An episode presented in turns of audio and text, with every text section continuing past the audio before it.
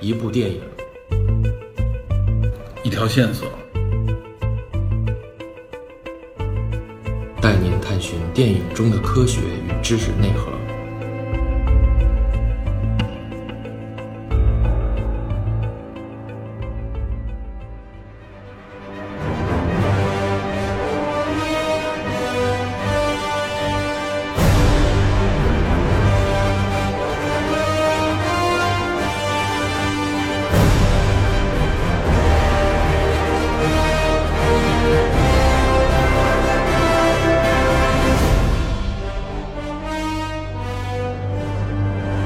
Hello，大家好，欢迎收听本期电影侦探，我是 Peter。我是 MLDP，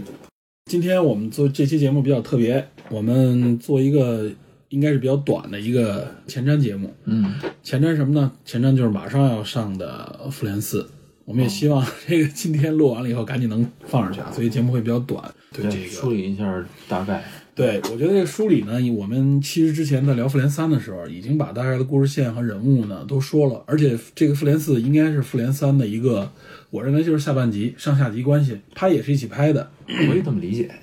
我觉得更多呢，我们今天这个角度就集中在什么呢？就是集中在不同的观影者该如何品尝或者欣赏这部电影吧，因为这毕竟是一个很重要的一个年度话题。对，这个月份最大一个大餐吧，应该是嗯，我虽然说这个针对不同的群体。对对，虽然说之前的创造了影史中国影史第二纪录的这个流浪地球流浪地球，这个是咱们没想到的一个程度啊。嗯是的但是肯定会有巨大话题是肯定的，但没想到成功达到这么高。但我仍然认为《复联四》可能达不到这么高的票房，对吧？嗯，看市场吧。前一阵子不是说这个在打击这个投票房嘛，嗯，投票房和哎这次因为你收说到服务费，对对，添加服务费这事儿也是哈，嗯说是有些影院因为发现这个预售票房非常火，嗯，打破了最快的这个预售一个亿的这个速度，打破了国内的票房记录。然后我看前天还是昨天的新闻说已经达到四个亿了，已经呃，有这个说法，包含了因为有些院线可能影院方呢在这火热的基础上就加价，尤其是 IMAX，是而且前一段看网上还传出来有上千的好几百的这种 IMAX，啊在一些好像效果号称比较好的 IMAX 厅。但我认为这可能都是确实是个例现象啊，不能说是一个普遍现象，但是也从此能看到热度和影响力吧。嗯所以我认为超过《复联三》的票房是有可能的。《复联三》国内的票房应该是二十多亿，嗯，差不多吧，应该是二十五亿左右，对吧？那么看这回《复联四》，我认为有可能超过《复联三》啊，目前看应该是是啊，尤其有这是个趋势 尤其是这回上海这回的，相当于是一个见面会吧，庆典吧庆典活动，嗯，应该比去年那一届要好一点。咱们没谈去年，去年反正造成了挺尴尬的一个事件嗯奇吧，葩操作，，对奇葩操作的一个事件，我能感觉到，其实就是策划方，国内的策划方对这个影片的了解，或者说对这个影响，至少是预估不足，对吧？其实今年还是去年那个主持人嘛，有对进步，但是他某些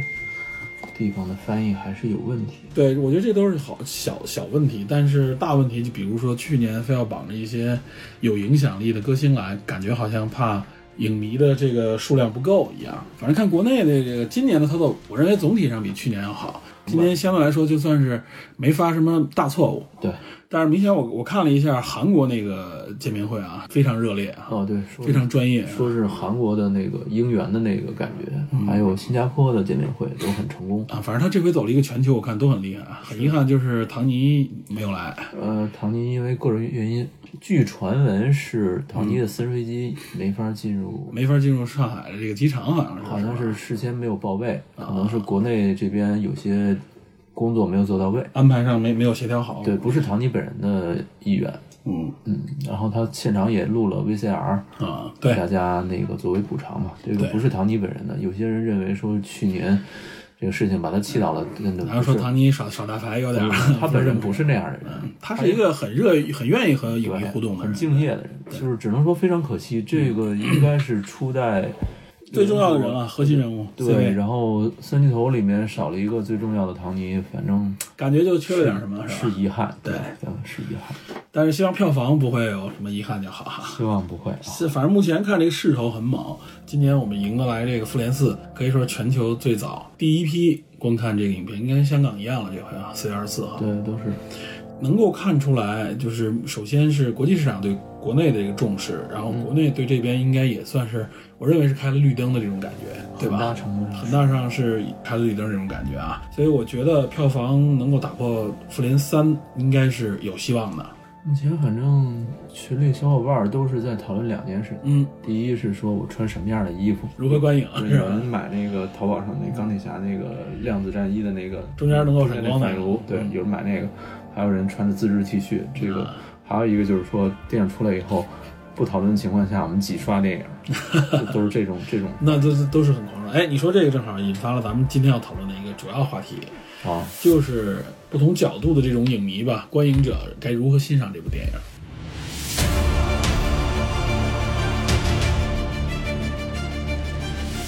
简单说，应该分个三类人吧，我觉得。嗯嗯第一类就是非常普通的，就是电影迷，或者说就是电影观众，他可能因为偶然的因素走到电影院里面，看到，哎，今天估计可能影院排片就只有这部电影，就选择看了。或者可能看过一些漫威的影片也好，或者说是这种超英的这种电影，然后呢，嗯觉得可以接受，可以来看，但他没有任何期盼在这里边，没有，他就觉得这是一爆米花大片，欧美来的一个好莱坞大片，嗯，也就是这种角度。我认为这种观众应该不在少数，甚至有可能多有可能占到票房当中的一半左右，我认为都有可能。差不多差不多嗯，，就是因为确实是排片决定了咱们中国的票房。目前来看，嗯它之所以靠排片，就是因为有很多人是随机走入电影院里的，对吧？而从且这个角实度话来看实，说，虽然我们自己影迷觉得说这个大票事房件啊票房已经非常火了，嗯，但实际上在更广义的这个整体的电影市场来嗯看，这一类型影片和这一类型影片覆盖的主要的人群，其实还不是那么的对，多。很有限，其实是啊，其实主要没那么集中的区域也好，或者年龄层次也都是比较相对来说比较集中的地方。对，所以它不是覆盖广泛人群的那没种错那种地方。对，但是我们现在因为院线铺得很广，嗯对吧？全国各种城市级别的院线都很对，广而，且荧幕数量非常多。对，所以就是基数就已经很大了。对对，嗯，怎么说？就这类影迷看这部片子，就是去看一个特效爽快的商业片儿，过瘾，也就是这过瘾样了。。啊然后对，嗯有各种各样的呃人物，性格鲜明的人物，还有一个值得一说的反派，嗯，对，就是大家组团打打坏蛋那么一个感觉。这个其实，在我们身边也有很多，包括微信的群里啊，或者同事啊、朋友当中，包括同学什么的，也是很多人说《复联四》，哎，我大概知道，但是我不会说特意说，哎，我我准备关注这个电影，不会啊。他们可能甚至连里面有什么角色都不知道，嗯他们甚至都不知道所谓大家一直聊的钢铁侠或者这个灭霸这种人物啊，和嗯 是在复联里边的这么一个角色。嗯。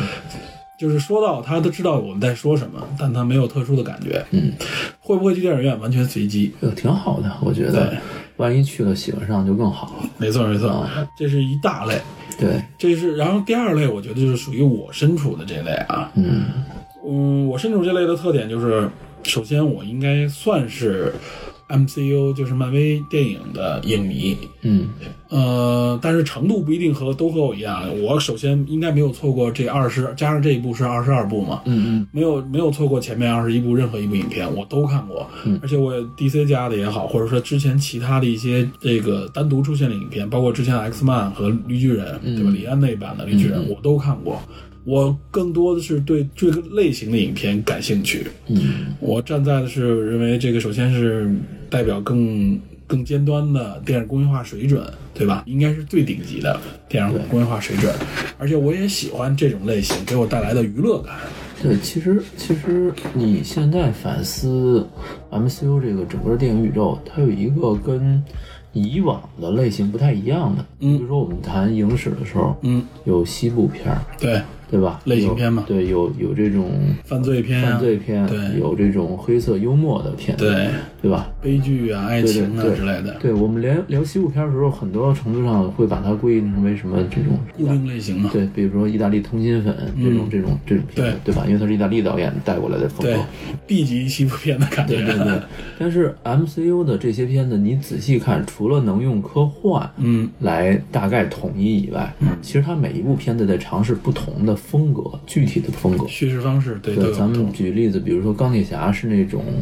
呃，科技的，然后动作的，更像科幻片的感觉。更像科幻嗯片。啊，但是美队呢？美队一就是一个架空历史的这么一个里边就充满了非科技元素。非科技元素，只是只是说涉及到那个九头蛇的时候有一些科幻元素，到美队二变成政治惊悚风格嗯而且而且美队系列一直跟政治有关，对毕竟它是从二战那个时代开对始对的。对，啊，到美队二是政治惊悚风格，对但雷神雷神一是那种皇家的神话传说、神话传说对的沙翁戏剧的那种感觉，对对对，神话传说。到雷神三又变成了一个混搭，嗯，然后银河护卫队是走的逗逼风格，对啊，太空纯喜，我太甚至认为它就是一个喜剧对片。太空的喜剧的风格，对逗逼的风格，也有科幻，那肯定是少不了。到了奇异博士又变成了一种魔幻啊了魔幻了、多元宇宙的那对种那种感觉。它每一部片子呈现的类型、具体类型都不一样。嗯其实某种意义上说，它不是拘泥于超级英雄这某一个超具人体只的是它的一个标签。对它的一个一个类型特点，它在用不同的风格打造这二十二部、二十一部影片，嗯，让大家获得更多的乐趣嗯和更多的切入点，对。避免你产生一种审美疲劳。而且你看啊，就是前一段刚刚上的这个沙赞，嗯，沙赞的前半部分啊，或者说它尤其开头那一段时间，有很强烈的那种惊悚片的感觉。华纳熟悉的风格，呃，对，甚至我认为以后据传的这个新变种人，对吧？啊他也有很强的这种惊悚、啊、惊悚恐怖惊悚的感觉。对对对对我觉得可很有可能超英类的影片里边也会出现以这个为主打调性的这种影片，嗯，包括我们看的。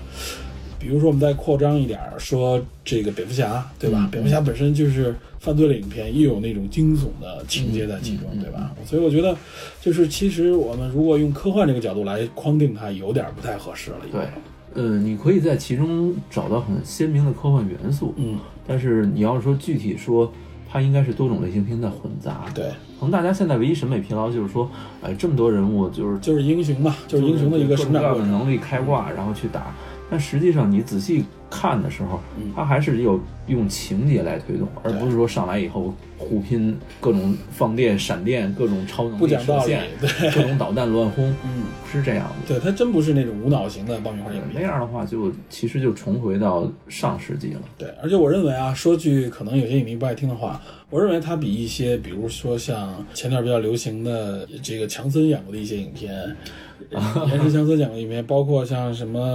《环太平洋》，哎尤其《环太平洋二》，我认为这个是一些典型的啊，就是爆有米点花有型的点影奔 B 片。级片儿去对了。对对，有点爆米花，只不过它的明星和制作更精良。对，嗯，但是如果说把 MCU 的这些电影和他们来对比的话，我认为有一点牵强，对吧？要比他们，实际上我认为要比他们用心的多。因为它的逻辑上是比较自洽的，而且它能自成一个体系。它毕竟有对，它漫画前后有关联。啊它毕竟有漫画的这种东西。你看那个强森和郭达老师新出的那个《速激外传》，其实就奔着科幻去了。啊，对，他就走了，尝试另外一个从传奇当中劈出一条线来。对，它由纯粹的动作的这种赛车车风格对变成了这种打怪了。嗯，就是电影厂商、电影制作方会用不同的风格来尝试。避免你对某一东西产生疲劳，只是说 MCU 这个系列做得更成功一些，对，所以说说回来，像我这样的影迷，我之所以还吃 MCU 给我的这个料，就是因为它在不断的进化，而且它的这种尝试呢，没有让我产生那种我觉得就是无所谓的爆米花，没有无脑情节的这种瞎打。 对他用其他元素点缀在某些片子上非常合适，比如说蜘蛛侠，它就带有青春元素，对非常合适。对对对比，如说黑豹，它就带有异域的风格，而且带有一种种族的互换的那种感觉。所以这个方向你会觉得很 OK，嗯它确实是经过仔细审查去去铺这个电影，对不是而且说随便就拍了。对对对，而且我前一段也是简单回顾了一些其中的一些影片，包括我还没有看，但我仔细去想的时候，真真的觉得它可以允许我去再看第二遍，嗯甚至第三遍，它给我一些不同的感觉。嗯因为我第一遍的感受更多的是被它我想知道结尾的那种情节所带动，有时候忽略了一些元素，但仔细去看的时候，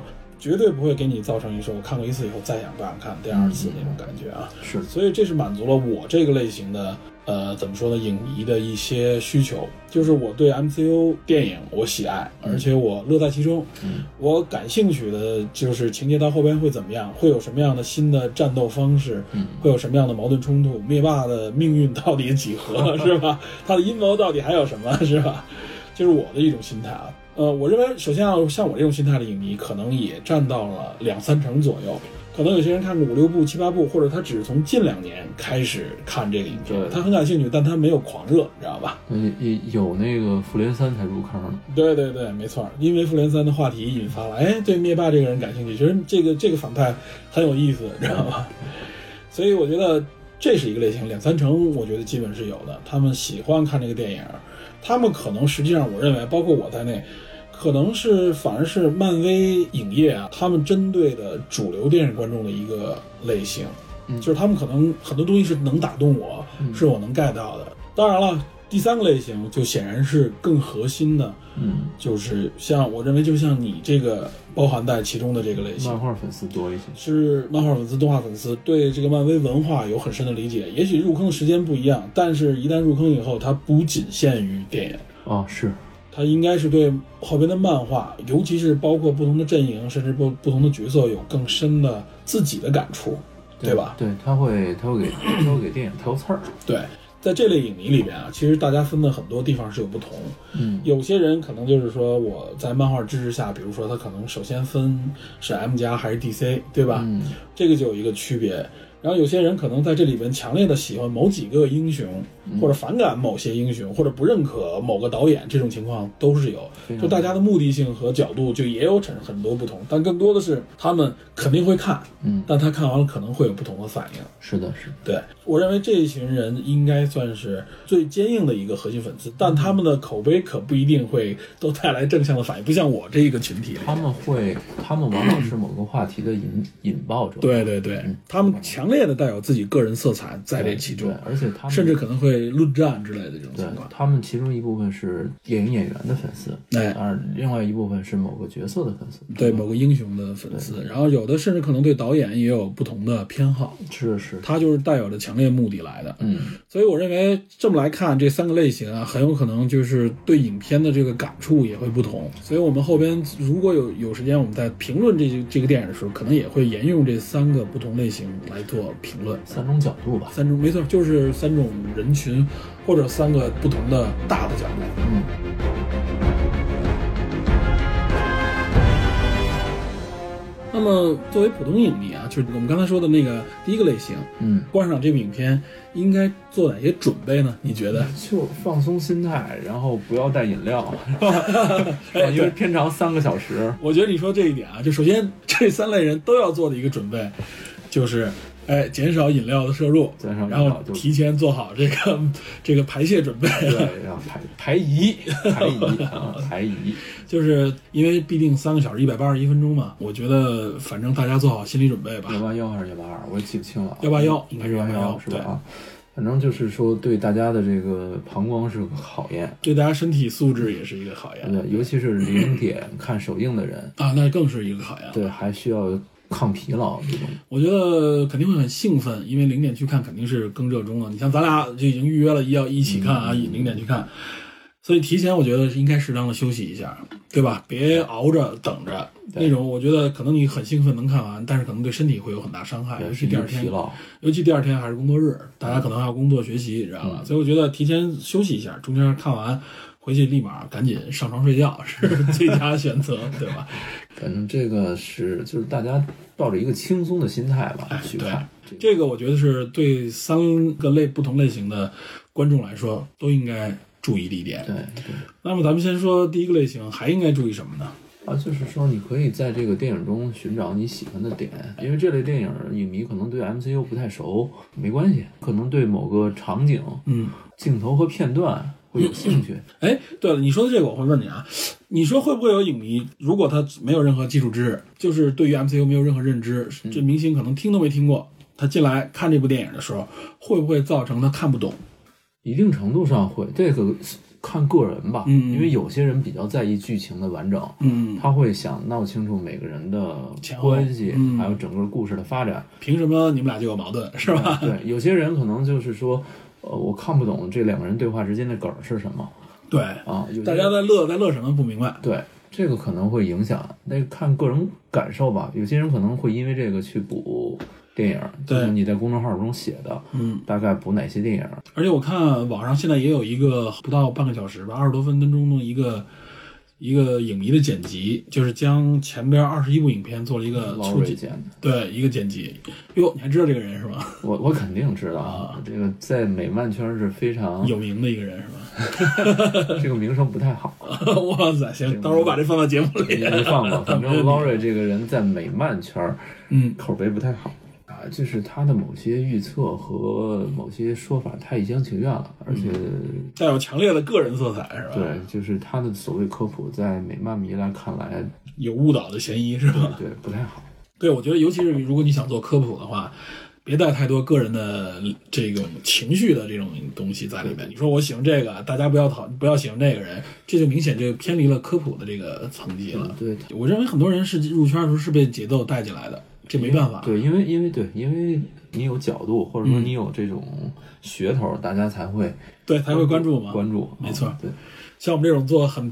没很客观的这种啊，也往往不会受到关注，哎 是吧？哇塞，你在自 黑吗？没错没错，我觉得应该看懂大概情节没有问题，但是肯定很多细节是理解不了的。嗯没关系所以二如刷呀，对，所以如果想看，我觉得啊，就是如果你想提高一个收视的感觉，嗯提高一种看完这个电影以后的一种获得感的话。不妨，比如说了解一下基础知识，比如看一下我们那个公众号的文章啊，对吧？咱们的公众号做一个广告啊 啊。你另外公一众个号，名字叫什么？这也叫电影侦探嘛，对吧？真假的真是对对吧嗯对？对。然后另外一个就是说，挑一两部电影来看，就像你说的，看看《复联三》，我觉得基本上就能起到很大作用了。对，看看《复联三》是最直接的。然后，如果你愿意呢，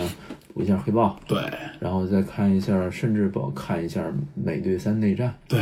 对，我觉得都有都有都是有关联的，而且其实如果你产生兴趣，你自己会沿着你的兴趣去追，你会追溯，哎，前面到底发生了什么？这个人物为什么会这样，对吧？如果产生这种兴趣，哎，很有可能就入坑了，是吧？说到这儿，咱们要不要把整个时间线说一下？简单说一下呗，简单，咱们就在这儿顺便，如果啊，就是大家呃确实是普通影迷啊，嗯，就是很有可能你在别的领域里边是资深影迷，但我对 MCU 无感，咱们群里就有看过很多电影的影迷啊，他是说对这个 MCU 你们说什么我完全无感，能不能去看属于随机状态，嗯知道吗？薛定谔的电影是吧很？正常，对，对很正常。，所以我觉得对面对他们来说，咱们简单给他捋一下时间线。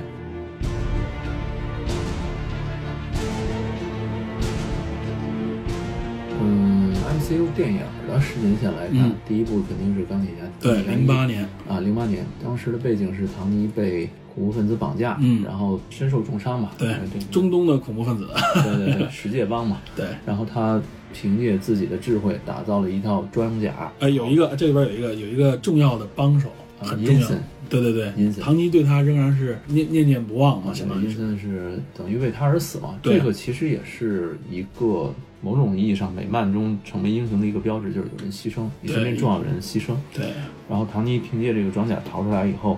在第一部的结尾说 “I'm Iron Man”，就是正式确立了整个宇宙电影宇宙中的开端。一个英雄承认自己，哎，一个英雄他打破了以往，尤其是 DC 电影、超人和蝙蝠侠代表的这种隐藏自己身份的这种呃英雄人物的这形是象。漫威上面一个比较大的一个区隔，就是对他们不并不刻意隐藏自己的身份啊。对，而且不仅仅是说是超人和蝙蝠侠，其实在漫画中，钢铁侠也就是铁人最开始也是秘密身份，啊，但是在电影宇宙中，他直接抛开了这种秘密身份的这种东西，基本上每一个人物都是半公开或者公开的。对啊，雷神原来本来有一个唐纳德·布莱克的这个医生的身份身份，在电影中只有直接雷神没有了啊。好像电影当中只有小蜘蛛应该算是一个隐藏身份吧？啊，对，他是因为 他戴着面罩，对，所以呃，MCU 这么处理，其实从电影的角度来说，也有一个好处，就是说它给演员获得了更多的这个脸部的曝光的机会。哎，不像过去很多得戴着面具之类对，的。戴着面具的话，演员表演其实是不太利于演员本身的没。错没错，尤其蝙蝠侠，我觉得挺难的。 对，啊，其他的一些蒙面英雄就更不用说了。嗯所以这个是一个好的手法。哎，对，刚才你说这个，我补充一点啊，《钢铁侠一》里边产生了第一个彩蛋，也是，就是最后 Nick Fury 啊站在他家里边儿，对，那意思说，不要认为只有你这么一个英超雄，级英雄，你对，只是更广阔宇宙的广阔宇宙的一部分。哎，他这句话就给大家很多畅想，而且把神盾局引出来，产生了一个哦，是一个群体英雄的这么一个故事。这个值得这一句看话在当时是非常炸裂的，对很多人没想没没想到一部英雄电影以为就是独立的，哎，后边引引发出这个，哎，这点也是提醒普通的电影观众啊，就是 MCU 的一大特点，电影里边都有彩蛋，结尾彩蛋，对，而且它的很多电影彼此的联系是非常非常紧密的。它靠的这个结尾彩蛋要做一个非常重要的一个连接。对，一是靠结尾彩蛋，还有片中的一些小情节。对啊，钢铁侠这个先诞生，紧接着是雷神一，嗯，对对对，雷神一啊、呃就是钢二这种这种续集，咱们就先不说了啊。嗯雷神一是直接把雷神的这个设定就借助北欧神话里面雷神的样子，直接设定为仙宫的守护者。嗯，嗯，然后但是他犯了错误，被贬到人间。对然后他失去了这种拿锤子的资格。雷神一其实从现在的角度看是一部合格的作品，但是它最对后世非常重要的一个东西是它引进了这个九大世界的设定。仙宫，对，一个是星宫，一个是九大世界，这个是北欧神话里面的设定。然后他把这个九大世界里边这种 Udaheim 还有 n e w d h e i m 这种种种不同的世界，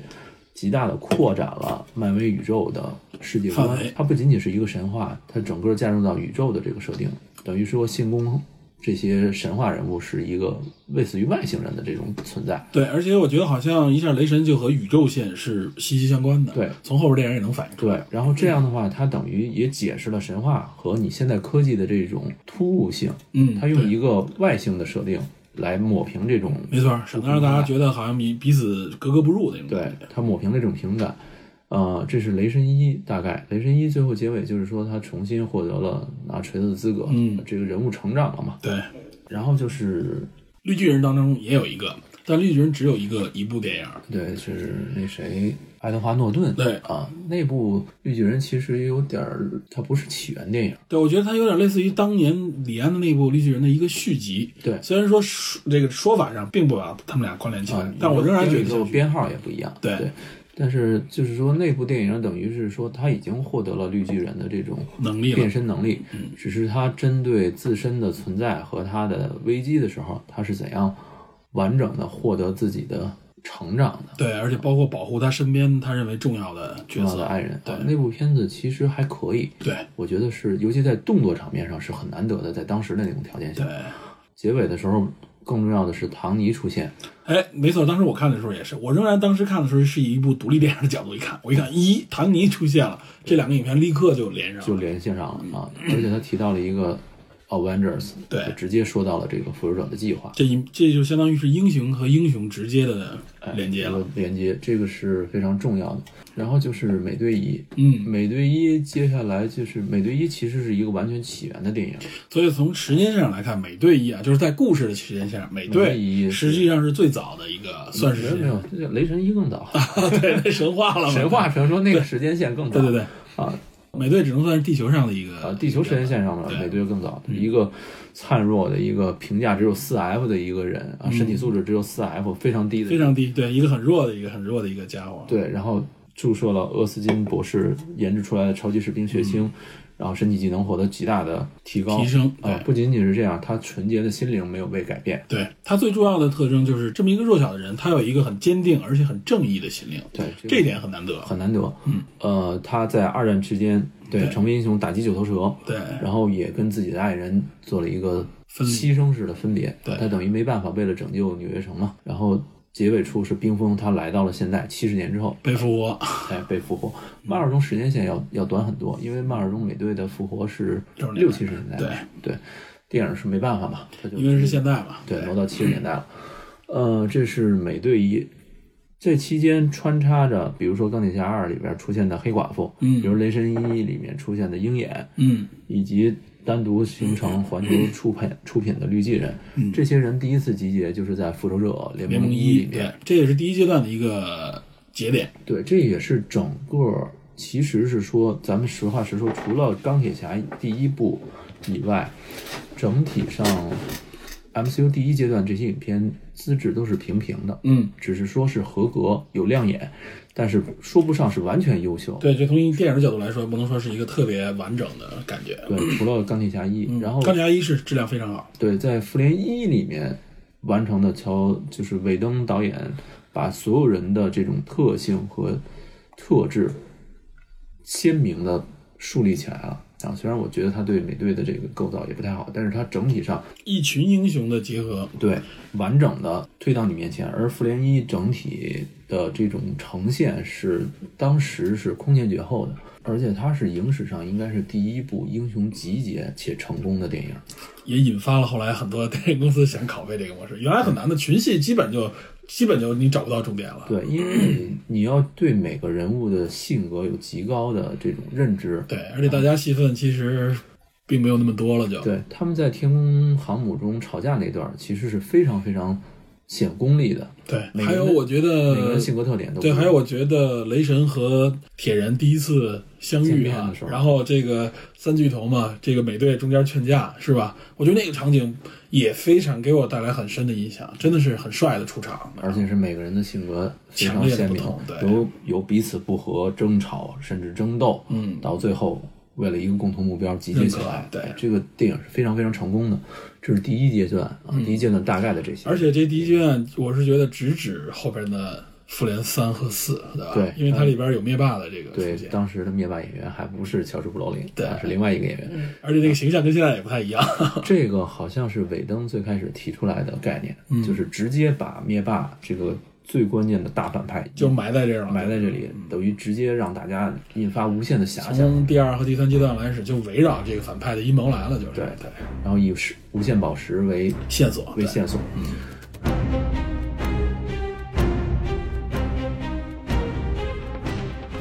嗯、接下来第二阶段重要的电影其实是《银河护卫队》吧？啊、对，银河护卫队是一个在第二阶段出现了一个新的一群，群体，对他把太空的这个线索极大的丰富了。对，因为你要提到灭霸，不可能不提到太空系。嗯，那么银河护卫队等于提前在太空系里面、太空的戏份里面做铺做垫了一个铺垫，对，然后而且它里边也出现了跟灭霸直接有关联。对，包括这个六颗无限宝石当中的一些线索，非常重要的线索。对，这个其实是一个把这么多人物、这么复杂的东西群戏，对一点儿一点儿铺垫进来，很难很。很难啊。漫威能够这么铺垫，能够这么有序的展开，而且是这么多英雄，他给你捏到一起，后边是这么多影星啊，没对吧？错这很真的很难。没错，然 后应该是第二阶段出现了蚁人吧？对，对，蚁人一其实打开了另外一个领域微观领域，对，这个是之前其他电影中应该是没有涉及到的。我记得蚁人一展现那个量子空间的时候啊，给我感觉就是哇塞，真的是好震撼啊！确实是很震撼，对无限缩小，无无限缩小，然后看到的东西真的是给你感觉进入宇宙那种感觉。嗯，然后这个是其实是一个非常有意思的，而且蚁人是一种，也是一种很搞笑的风格啊。对，但是他的搞笑跟就像你说的，跟 跟傻屌跟逗逼又不太一样，对啊，它和这个银河护卫队的逗笑风格是不同的。对，这是蚁人，然后在第二阶段等于最重要的新兴两股势力是这个。嗯，然后就是，其实第二阶段有一个非常重要的电影是《美队二》，《对，美队二》的这种政治惊悚风格，等于给第二阶段又提高了一种预对，它期。带来了一种完全不同的感受。对，等于罗素兄弟的成功作也是《美队二》。由此我认为真的美队二印象非常好，对而且它真的是一部，你可以甚至你不不把英雄的那个色彩放到里面去看，啊都很有津津有味的对感觉。你把它某些因素剥离的话，你觉得它其实就跟《碟中谍》没什么区别。呃，尤其是尼弗瑞一开始遇到的这个袭击，对本身就给我很抓人，给我感觉哇，真的是给我眼前一亮的感觉。对对对嗯他的动作场面啊、呃就是无论是枪战追车还是这个动作武斗啊，嗯都非常的亮眼。对，你看它其实科幻因素并不多，对啊，它更写实，嗯，啊，我觉得科幻因素反而在里边并不重要。对，只是说美队的某些超人的身体素质在里嗯面摆着，其余的没有太多科幻因素。嗯，然后啊，雷神二其实就是带来了以太粒子，就对是那个无限宝石里面啊，就是以太粒子。而且这里边反而复联二的感觉就相对差一点，大家感觉。呃，怎么说？其实复联二更重要的但带来是几个人物，嗯，对，而且复联二我觉得实际上是在给美队三做铺垫。有点儿对。复联二里面等于是说他。英雄对对幻视的产生的时候，有一种开始大家彼此不信任的苗头了对，啊。分了阵营了，有点。对，然后幻视诞生、红女巫的加入以及快银的死，嗯，有人认为啊，快银死可能是红女巫精神不稳定的原一因个一个开始，啊，一个开始。所以，如果说未来红女巫产生性格的转变，包括漫画中黑化的这种感觉，嗯，其实，在复联二做了铺垫了就已经铺垫了。对，然后到呃到复联三的时候，他亲手没办法杀死自己爱人幻视的时候，是得进一步哎两次打击进一步两次打对击进一步一步一步铺垫。啊，你要这么说，确实，红女巫后边如果要是还会有黑化这种情节的话，真的是就铺垫好了已很经，很可怕，嗯就是每一个线索都在在前面，你都能找而到。我给你留。了。对，哦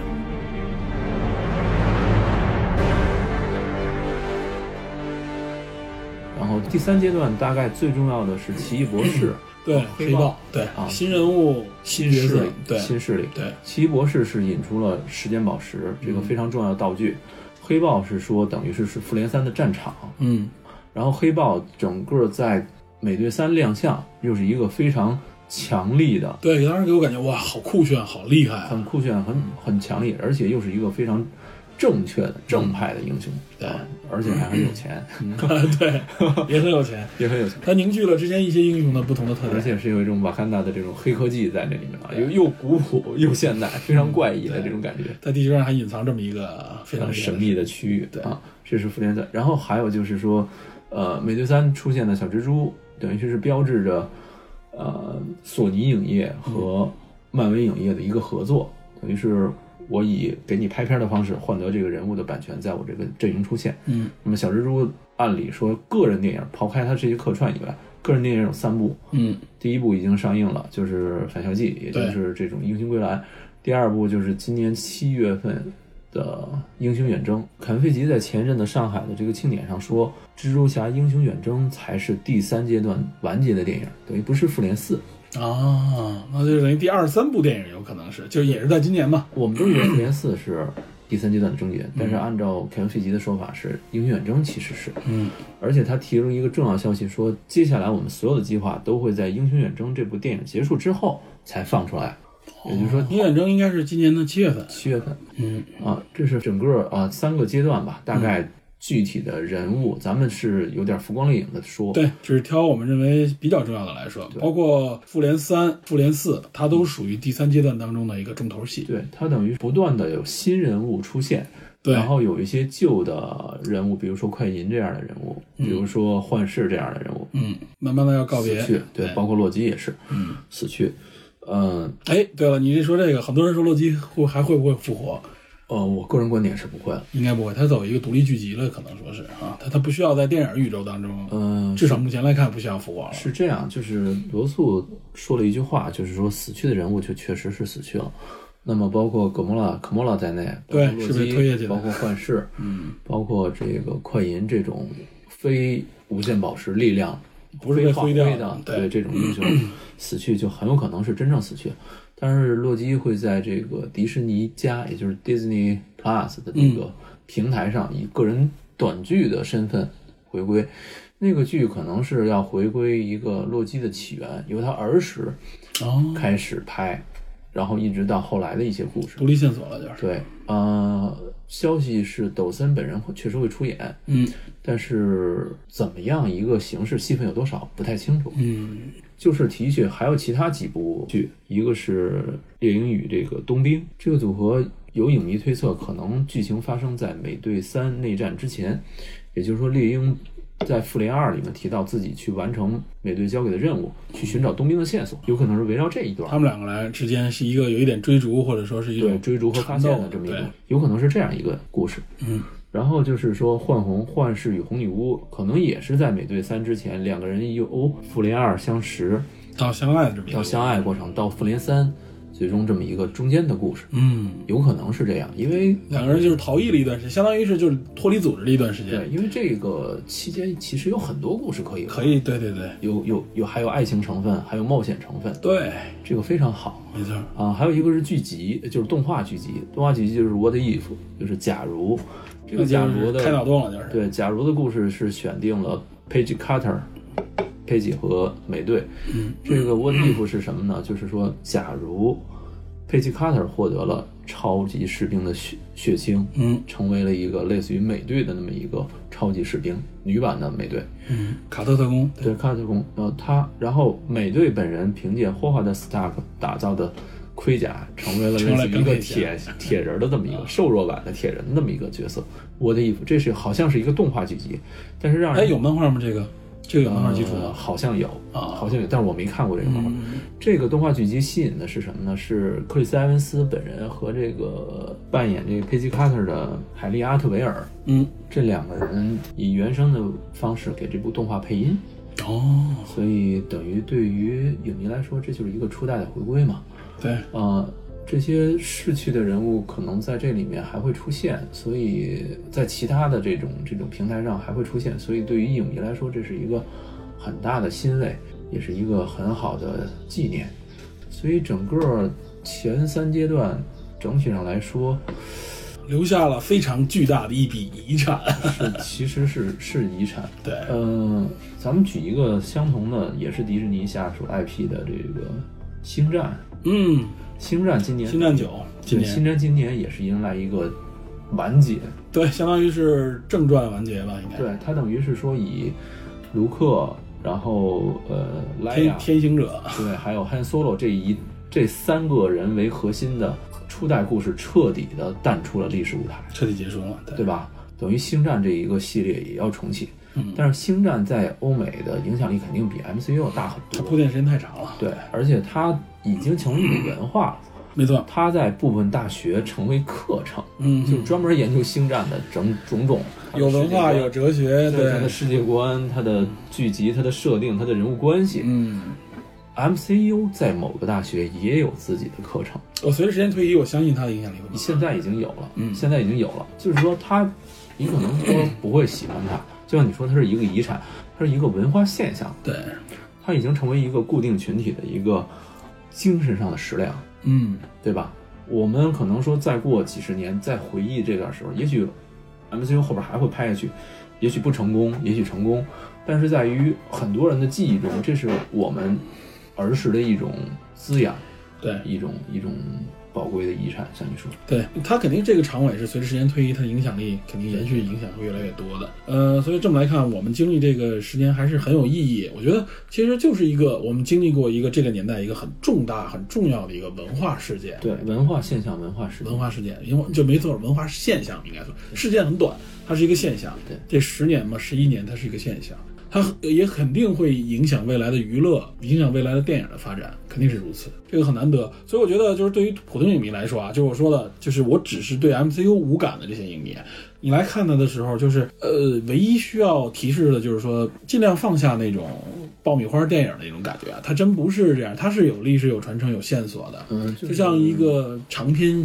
连过连续小说那种对，就是大家对超级英雄电影其实有一个很大的误解，就是怪力乱神。儿童儿童像《怪力乱神》对吧，其实是不是？它从漫画来说，它肯定是，漫画那时候很早的时候，原来是满足这个对，需古求。早漫画最开始绝对是猎奇嗯的，这是肯定的。但是随着它成人化了，随着它现代化了，随着它电影化了，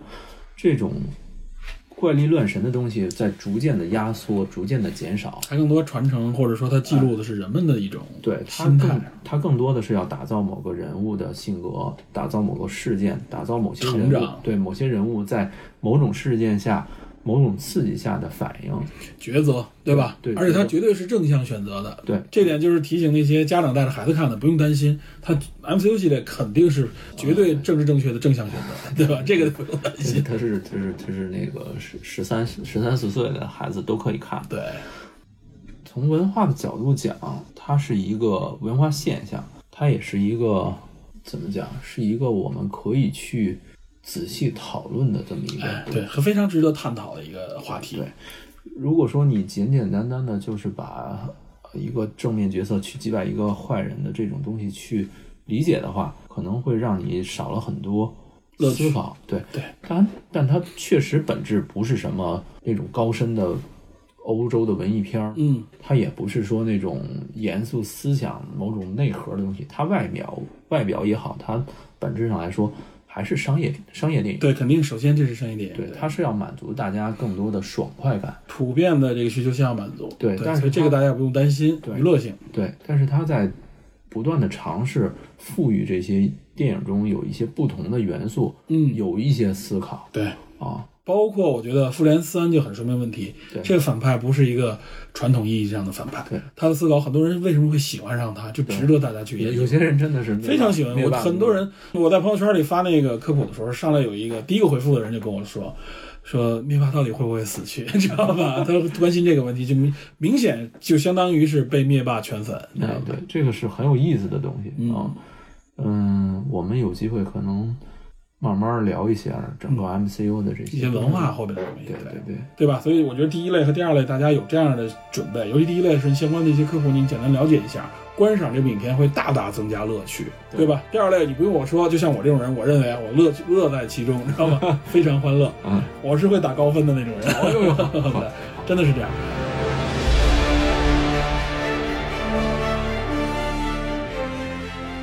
哎，那么最后我们谈一谈第三类，第三类就真的有可能会出现我们所说的啊打低分的这种情况，但他真的很喜爱这个，我相信他是建立在狂热的喜爱和追逐的这个爱心态之上。深责之切没错，啊，他会因为某一个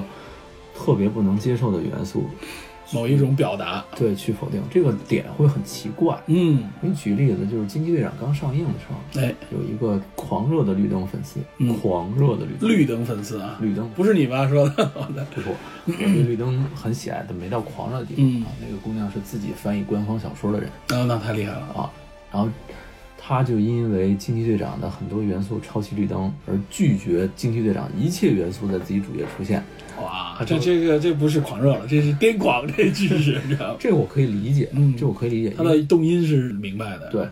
还有像我看了以后，我会对其中某些惊奇队长某些元素不满，但是嗯我仍然会给这个电影一定的分数。就是我我打分的时候，经常是说。我作为普通影迷是一个分数，我作为电影 MCU 的电影影迷是一个分数，我作为漫画影迷是另外一个分数。对对对，这个是你不同角度去看，你会有不同的理解。你这么一说，我能理解了。就是实际上，尤其是作为漫画影迷啊，他已经背负了很多内容或和心态的时候、啊，是对，他可能要看的是我那里边有几个关键点，我要检验它是不是和我的我认为的优秀的东西是对应的。对对，他如果不对应，我肯定会对它进行强烈的付费突出突出性的付费也好，或者说减分，是对吧？，这个是很明显的。对某个人物他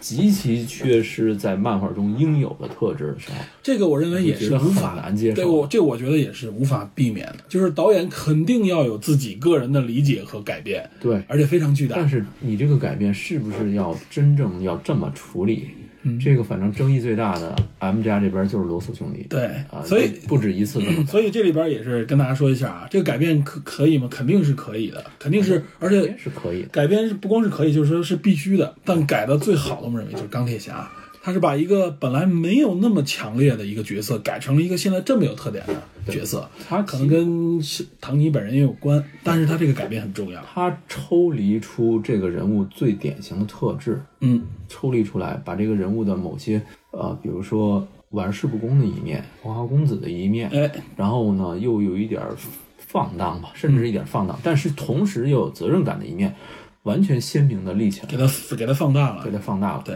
托尼本人在漫画中的这种犹豫不决，还有一些对面对酒精的时候的这种脆弱，嗯，这种东西相对来说被弱化减了，弱化，对他觉得可能和突出性格无关的东西，相当于是做了一个重要的一个增加和删减，自己有选择，但选择非常成对功。他只是在《美队二》里面，他把这个酗酒这方面给稍微描述了一下，起因是说他《美队二》的剧情里面，他发现靶中毒，他要死了，嗯而且是不可逆的。嗯，他只是在这个方面做了一个相关的呼应呼应。哎，呃，我个人觉得电影中电影人物三巨头来讲，获得不断进化的是雷神，一直在给我感觉在成长，在变化，一直在成长，变得越来越成熟，嗯越来越稳重。嗯，而且他心目中他的这种形象，同时带有他人性的温暖。最难得的是，他在复联的系列中，他也在成长。所以现在这个有人说复联四，呃，复联四之后，嗯，雷神可雷神有可能还有自己个人电影，就是雷神四吗？就是你的意思是？就有这个传闻，因为克里斯海姆斯沃斯本人就是雷神的扮演者海总，他本人对这个角色也是非常满意。要搁我，我也满意。他的对人物在不断的成熟，而且他不断的进化有新的挑战，对吧进化，对，对。然后他这种进化又不是以这种炫耀武力的方式出现的，嗯雷神一里边就是一个愣头青，到雷神二里边有一点责任感了，嗯然后呢开始呃牺牲，雷神三里面开始我没有锤子了，发现了整个仙宫原来藏有的秘密的时候，对，我不惜以毁灭仙宫的方式嗯来保存仙宫，我保存的是人民嘛，哪里是人民，哪里就是 S 嘎 了。对，哎，这个理念这就个上来了，流浪星空是对哦吧？，嗯到了复联复联三里的时候，雷神为了获得新的锤子啊，在那儿风暴锤嘛，嗯，很牺牲自己，包括，但是他到最后又被复仇的火焰驱使，想让灭霸获得更多的痛苦，而没有直接取他手机，直接造成那个响指，最终还是成型了。等于响指在他眼前发生了。对他本来他觉得他是有能力，最后他证明他应该有能力阻止，又他没阻应止该掉直，接秒指秒指对方砍的头嘛，就像你比方说你应该砍我的头，啊对他其实是想让对方更多痛苦痛苦。这个是人物在逐渐逐渐的升级成长，而且都是合理的。而他遭遇的东西也是不断的在变化。对，雷神，唐尼本人也是，但是唐尼本人的东西更多的是面对灭霸时候那种恐惧，嗯，他是这种进化。而且唐尼给唐尼和队长给我的感觉是有一种疲惫嗯和一种伤痕在里面。对对，他俩肯定是从这个角色啊，从选择上可能也有关系。铁人是是说我最开始时候有一种噩梦，在在钢铁侠里面我造了很多战甲出来，后来又对炸掉， 被科技所累嘛，像灭霸所说的，对对，对对，知识被科技所累。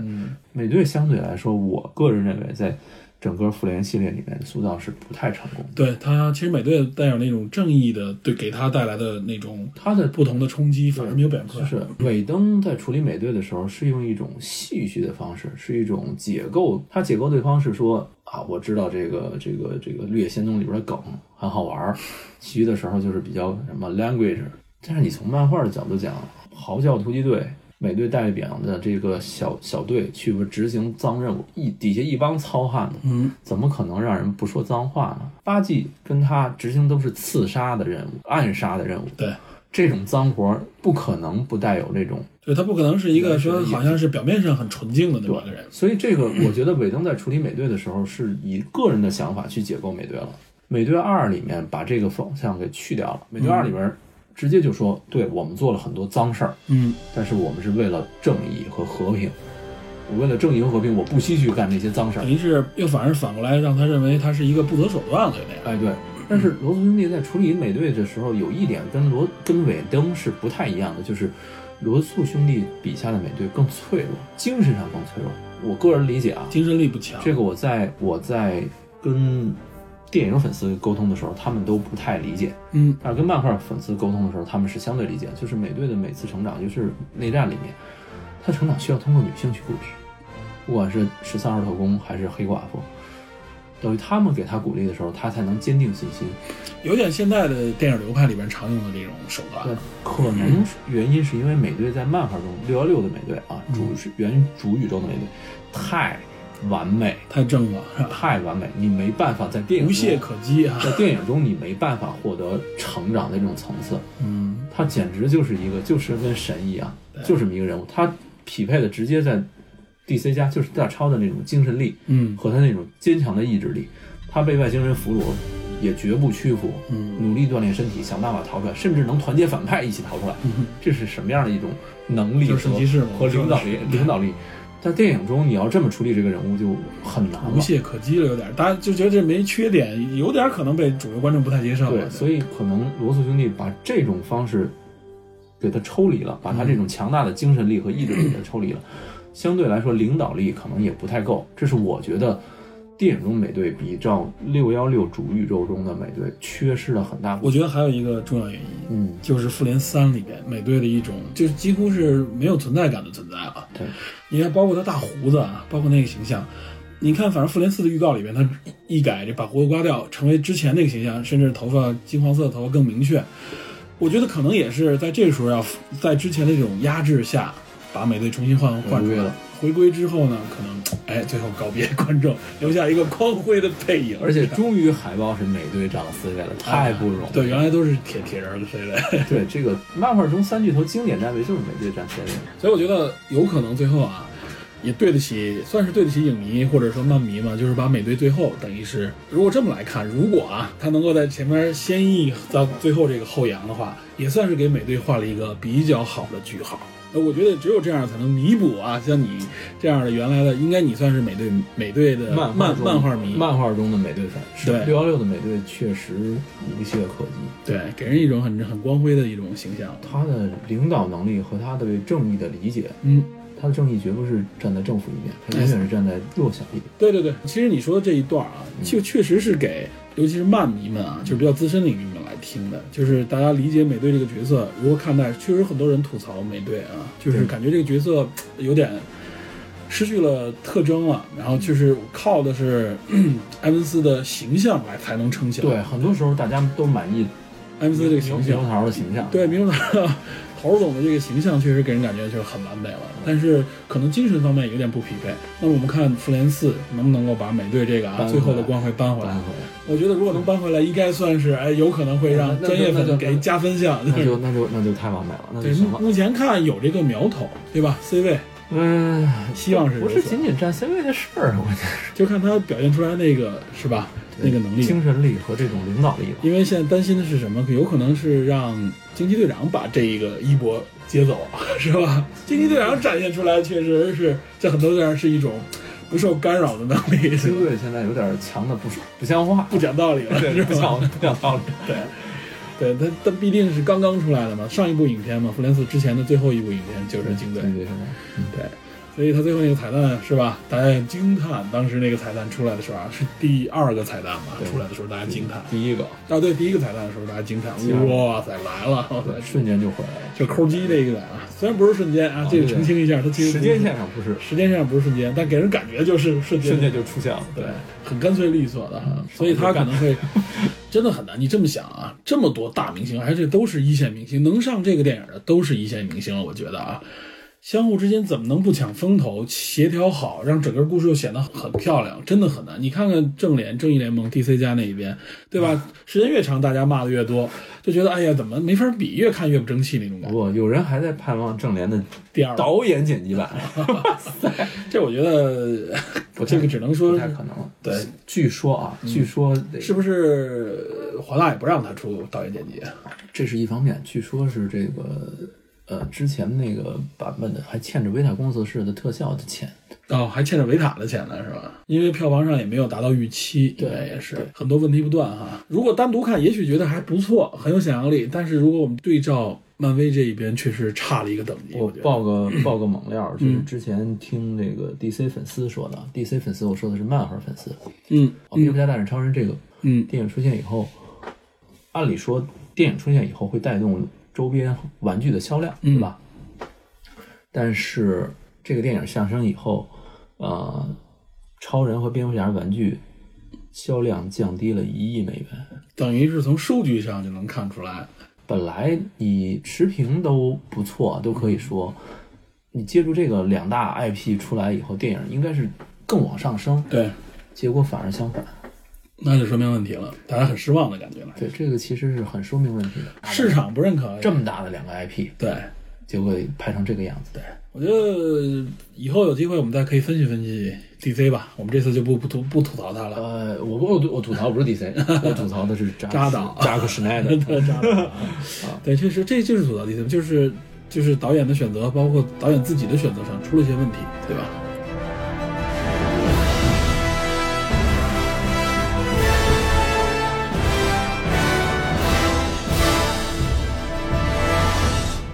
回过头来再看，最后我们说漫威这个电影，无论怎么样，就是大家都只只是从我们认为的第二类和第三类啊，都不会拒绝这部电影，没有人会说，哎呀，我不想看了。 我只希望他剧情上来说别有太大的垮塌，嗯，然后人物上，我觉得人物上从复联三来看，基本上